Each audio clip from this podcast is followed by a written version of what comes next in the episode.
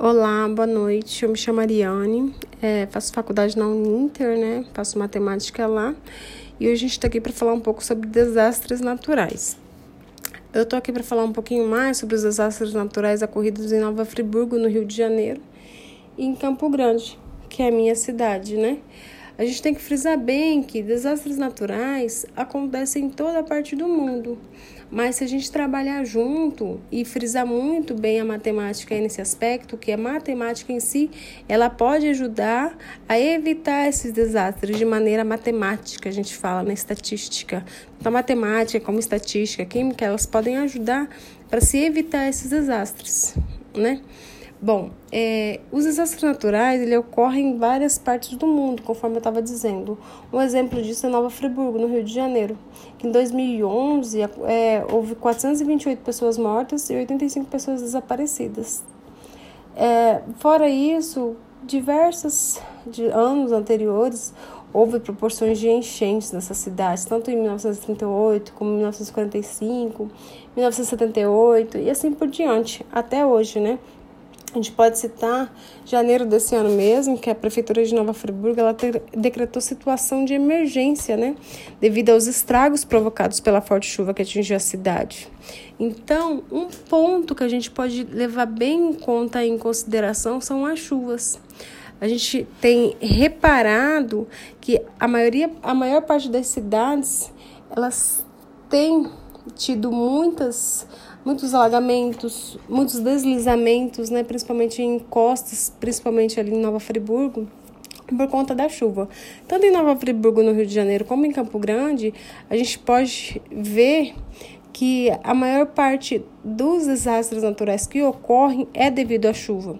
Então, uma maneira de se evitar isso tudo é fazendo estudos matemáticos, para que a gente possa antevir aonde pode vir a acontecer esses desastres e até mesmo sabotá-los, né? De maneira a que eles não ocorram mais. A gente pode dar um exemplo aqui de Campo Grande, que em 2019 houve, houveram várias chuvas, né?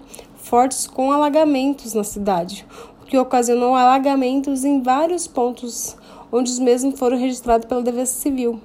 E o Estado, além disso, por ter sido grande, é, mandou alerta para o celular das pessoas cadastradas pedindo para a população evitar áreas alagadas nas ruas, né?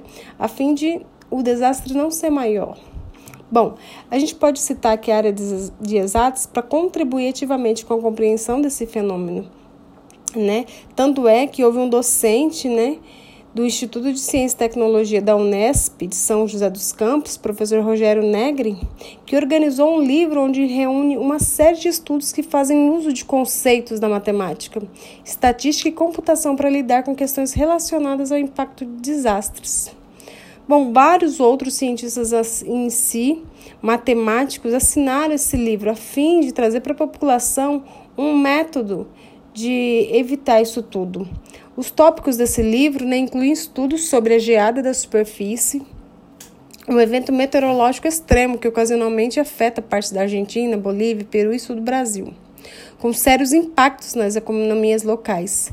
A concentração de poluição próxima do solo, que afeta muitas cidades industriais superpovoadas na América Latina, a redução e a gestão de riscos de desastres apresentados por, por modelos matemáticos projetados para avaliar o impacto potencial de falhas em redes complexas e a intricada dinâmica dos conflitos armados internacionais, que pode ser modelada com a ajuda da teoria esto estocástica, né? Bom, o que é muito importante a gente frisar também é que a gente tem que reconhecer a importância, a importância do envolvimento coletivo para buscar a prevenção desses desastres ambientais. E um ponto que a gente também tem que destacar é o projeto GIDS, né? Projeto GIDS que destacou como importante avanço no fortalecimento da coordenação horizontal entre os órgãos federais executores da cooperação e articulação vertical com os governos municipais, estaduais, no desenvolvimento de abordagens integradas de políticas da gestão de risco. Então, isso tudo se refere à possibilidade de prevenção de desastres naturais e algumas possibilidades de prevenção que se relacionam com conhecimento matemático, físico e química. Então, se a gente lidar souber lidar com isso tudo, a fim de evitá-los, um estudo mais aprofundado, a gente consegue